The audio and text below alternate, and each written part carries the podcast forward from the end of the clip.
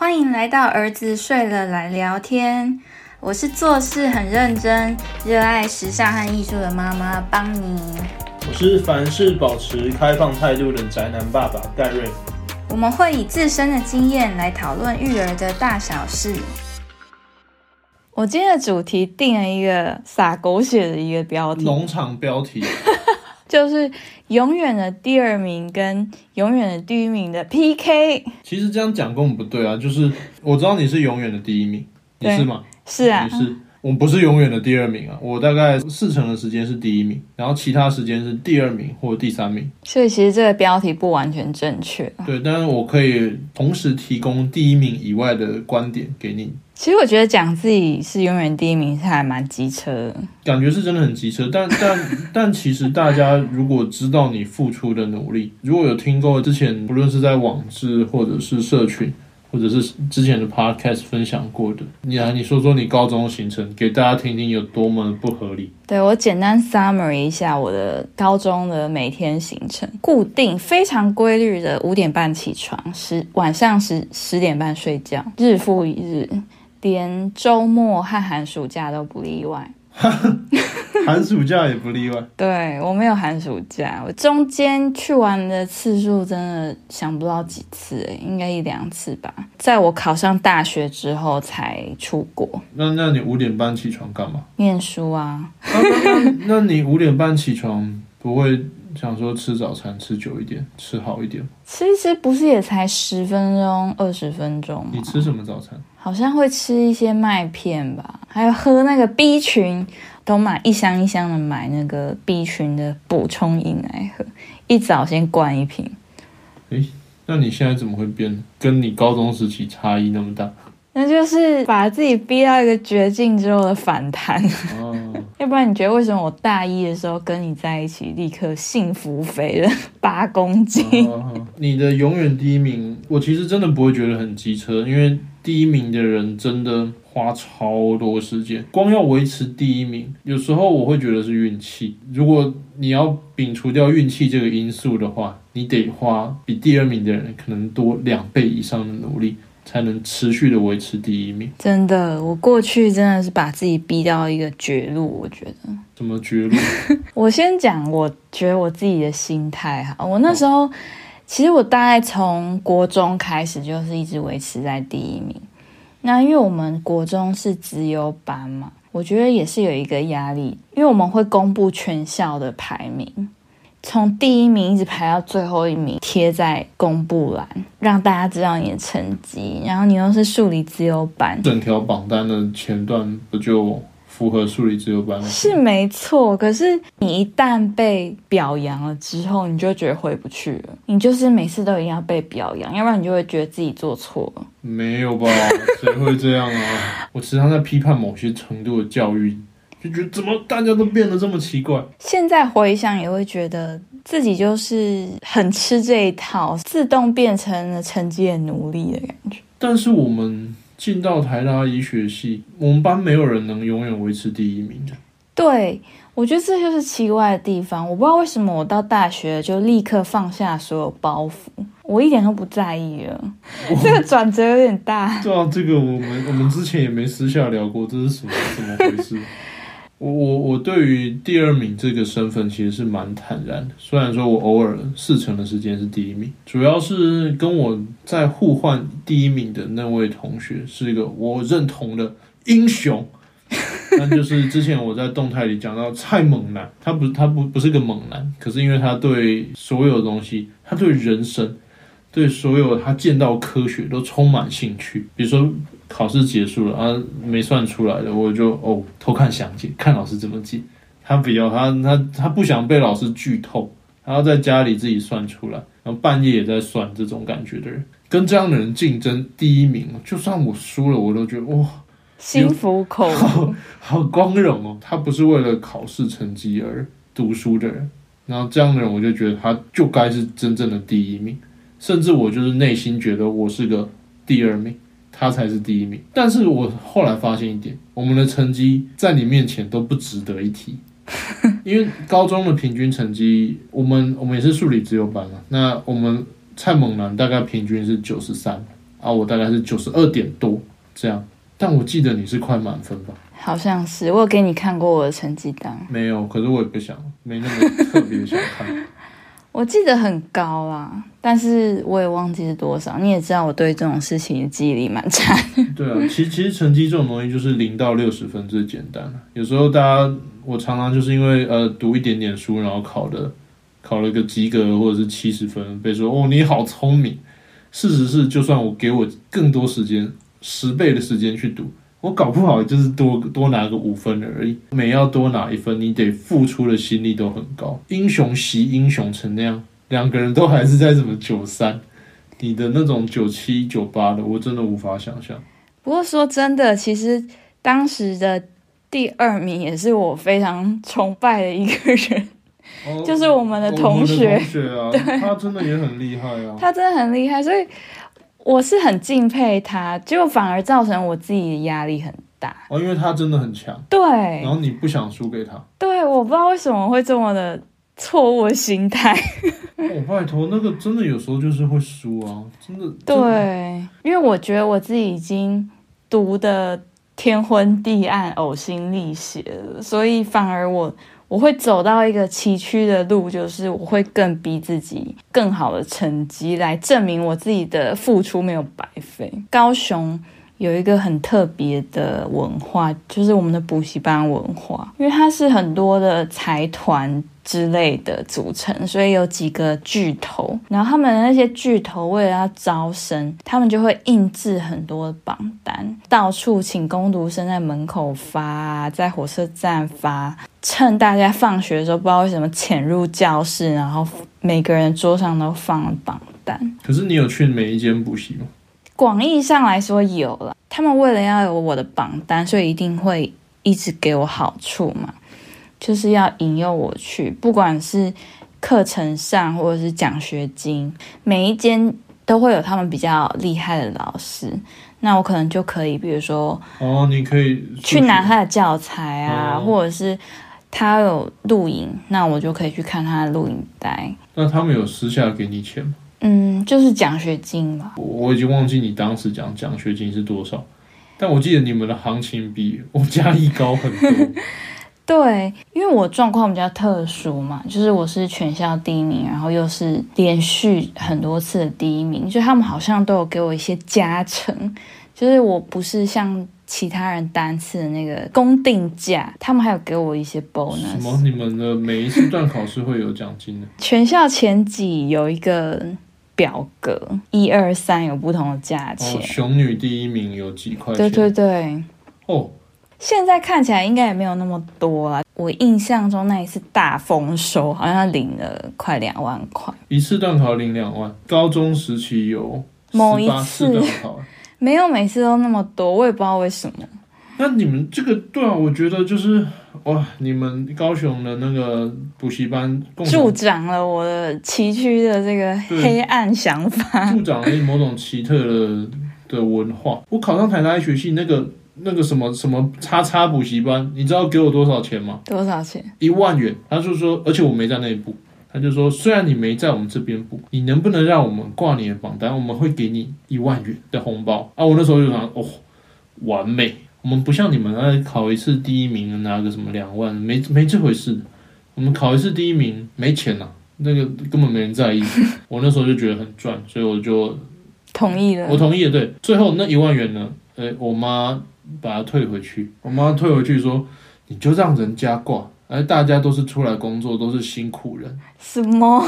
哎，对，所以最后就 就连一万元都没了。我们那边其实相对起来，我本来一直以为哦，家里真的这个自由版文化很病态。现在想想，其实真的算是个与世无争的地方。可是那你们的补习班是怎么竞争的？我们好像只有一间最主流的补习班，很多人有请其他的家教老师。补习班的话，都会有那种跑全省的名师啊，那可能化学就到某一间，然后物理到某一间，这样嘉义的榜单也就都那个样子啊。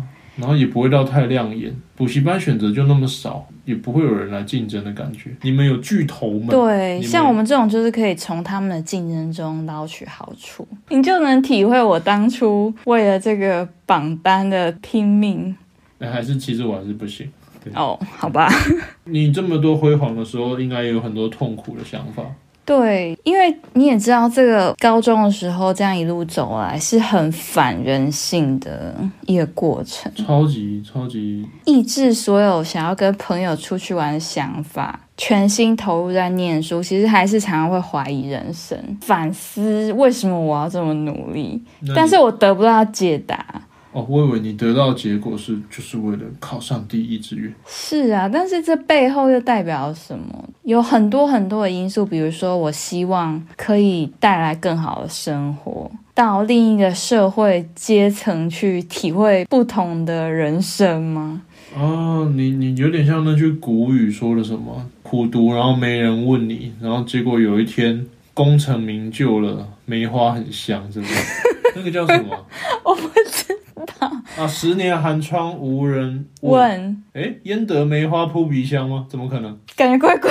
太怪了。那总总之就是对，一举成名天下知啊。哦，呃，我家是没有医生的，对，从小就有被洗脑说当医生有什么好处，虽然现在回头看会觉得好像有点愚蠢。其实是迷失居多，或者是外人看来的居多。对我们这个普通的小家庭来讲，的确会觉得这是一条最可以打破社会流动的一个路。部分认同这句话。他其实这条路走起来有他很辛苦的地方，尤其是读书，不是每个人都能像你你你不喜欢的书，你可以逼自己读。过程是很痛苦的，我对自己的要求很高，我真的是每个字都背下来。然后，像我对自己的要求是，比如说文科，比如历史、地理，每一个表格我是可以默写历史的也能默写，对每一段，比如说他那一年发生了什么事情，他有五个建设，某个皇帝做了五个建设，我是每一条可以默写出来。只要是课本有的，我一定是可以百分之百的告诉你。那我问你哦，哎、不行啊，我现在全部忘了朝穿皮袄，午穿纱，下一句是什么？是什么新疆的哦，爆火炉吃西哎瓜。好像还真的是新疆的，或者是对黄土，反正就是要选一个那对个。对对，那题常考。哇，真的大家都还记得哎！天哪，我觉得我们的教育也是很奇妙，就是会练就出奇特的记忆某种程度的博学多闻。对，但是生活好像也不太会接触到这些东西。对了，其实就是生活以以生活面向实用的程度来讲，不敢说用得到，但真的有时候也是书到用时方恨少。我以前读了很多地理知识，我高中也都觉得就是读着干嘛？假设真的考了医学系，哎，用不到。后来发现没有用得到，玩那个知识网，就是那种 app，它那个游戏赚钱也是可以跟同学炫耀。不过，不过我相信它还有其他更实用的地方。那你你有什么痛苦的时刻吗？痛苦的时候也是有，因为我读书一直很茫然。我虽然考得出可以的成绩，那也被预估能稳稳的上大家期望的第一志愿，但我不知道我在为什么要追求这件事情。我跟你不一样，我们家蛮多医生的，老早的就告知我们以后会面临的训练。当我看到老师们自动的把我归类为就是该走这条路时，我心中其实很茫然。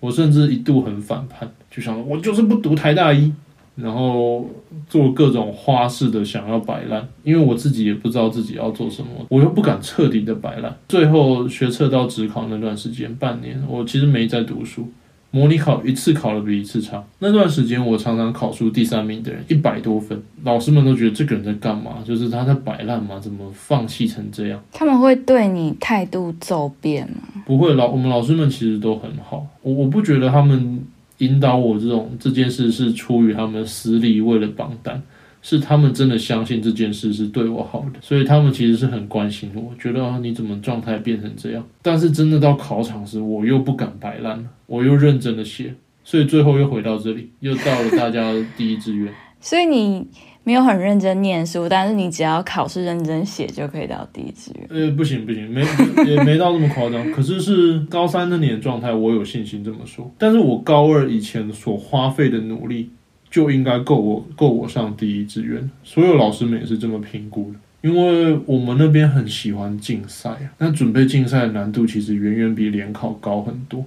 所以当我在竞赛能拿到一定程度的成绩时，去考联考很简单。那现在还有人这样联考的，啊，我们就是我就是老了，我我们也老了，我们真的也过了十几年。联考原因就是我们在在我们之前更久以前。哦，是哦，对啊，我们是职考啊，啊，就是当你那个学测职啊，学测职考达到竞赛的低标的时候，你去考大考，你都已经是高，就是接近满分程度的实力。考竞赛跟大考不是方向差很多吗？但是在你准备竞赛的东西那么难，就有点像是要你去打职业篮球，你不是个先发球员，可是你放去打学生篮球还是很简单。好吧，可能因为我对竞赛也没有到那么热衷啊，所以才有比较不一样的想法。哦，我懂你，你可能会觉得说，就是这我们的大考大部分是要在时间内完成大量考题，然后竞赛是把一题透彻的想过。对，那有了竞赛的那些基础，其实要回过头来把东西练熟练是蛮容易。那所以你觉得最痛苦的部分是老师对你的期许，然后你不希望去完成它。最痛苦的部分其实是我我的茫然了，我可能也是很早就发觉，我需要知道我自己的努力在是在为了什么方向而做事。如果不知道，虽然我表面上看起来可能很开心，但我其实内心会。有一种冲突感，那那时候读书就有点像是这样的感觉，就是我算的数学考高分被贴榜单，其实也是开心的，但是这个东西最后是要带我到一个医学系，我不确定是不是我想要的未来的时候，内心有一种不知道自己是不是该这么做那种手足无措的感觉。但是随着日子一天天过去，渐渐的就要考上医学系，然后我又不敢不考上，很奇怪哦。真的很奇怪。我我是个很向往能创造的人啊，可是大家都说那件事很好，然后大家都说你肯定做得到，你就去做这件事啊，还没弄清楚自己想要做什么时，那个很迷惘。对，其实那些迷惘我也都有，但是我就是一直被教育说做就对了，做就对了。等你先取得那个成绩，你再来想接下来要怎么走。所以就这样闷着头做下去。那我补习班榜单这件事，大概是我觉得我高中最辉煌的成绩，可能。在跟考上大学之外啦，就是我的日常就是一个比较风光的嘛，就是我到每个补习班，或者是我到各处，就是大家几乎都听过我的名字这样。那你有哪些是你比较辉煌的时刻？这么一讲，我就突然觉得各地区文化差异真的很大，并且主要是由师长们引导的。我们那边国中的时候，我们是在一个很爱数学竞赛的国中。我自己的认知是，能出国比赛数学，能成为数学国手，才是辉煌的。能出国比赛的确是很辉煌，可是其实那个很小众。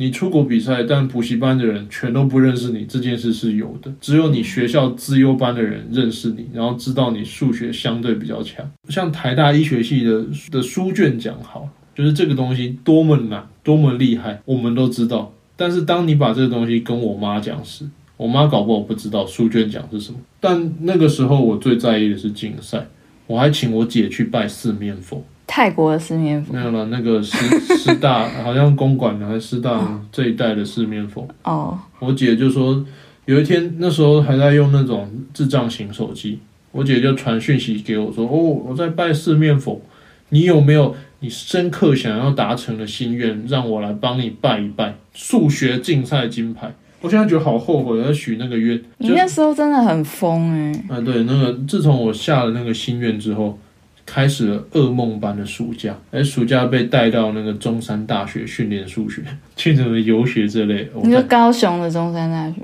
哎，好像是哎，还是哪个啊？忘记了，总共去过哪些国家比赛？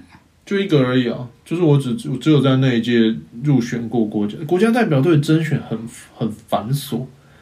就是你要什么初试、地区初试，然后复赛，最后要有个全国决选。除了数学以外的竞赛，我我我也没有那么想追求，所以我最后只有参加数学竞赛的国际赛这样。啊，我是去中国吉林长春，那个时候两岸好像还没开放，所以你要到那个长春，要台湾先飞到香港，香港飞到北京，北京再飞到那个长春，坐那个飞机哦，真的是坐到。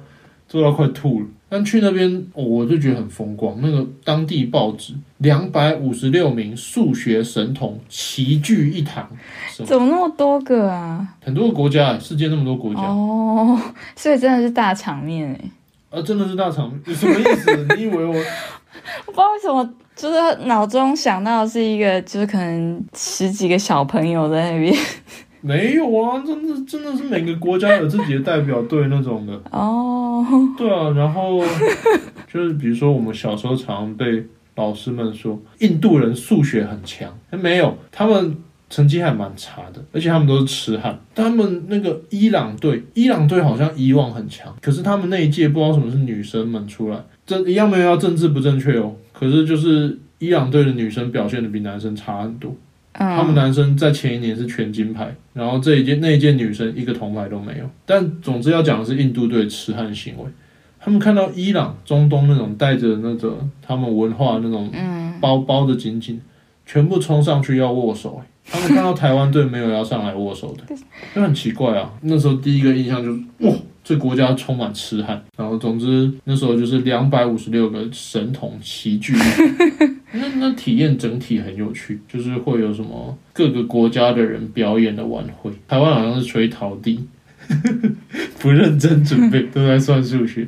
韩国就很酷，韩国是那种去唱摇滚乐，我们用陶笛吹《望春风》，百分我完全百分之百记得，每个人领队发一个陶笛，然后说你们上台吹这首来练习一次，这样。就直接上台了。哎，很意外的是，大家都有音乐底，大家都看得懂那些谱，啊，就知道怎么按，就吹吹就上台。这就是我最辉煌的时刻。也不错啦。事后回想，还是觉得很特别的人生体验。我们中国寄宿家庭是当地的模范少年才能领养这二百两百五十六个神童到家中。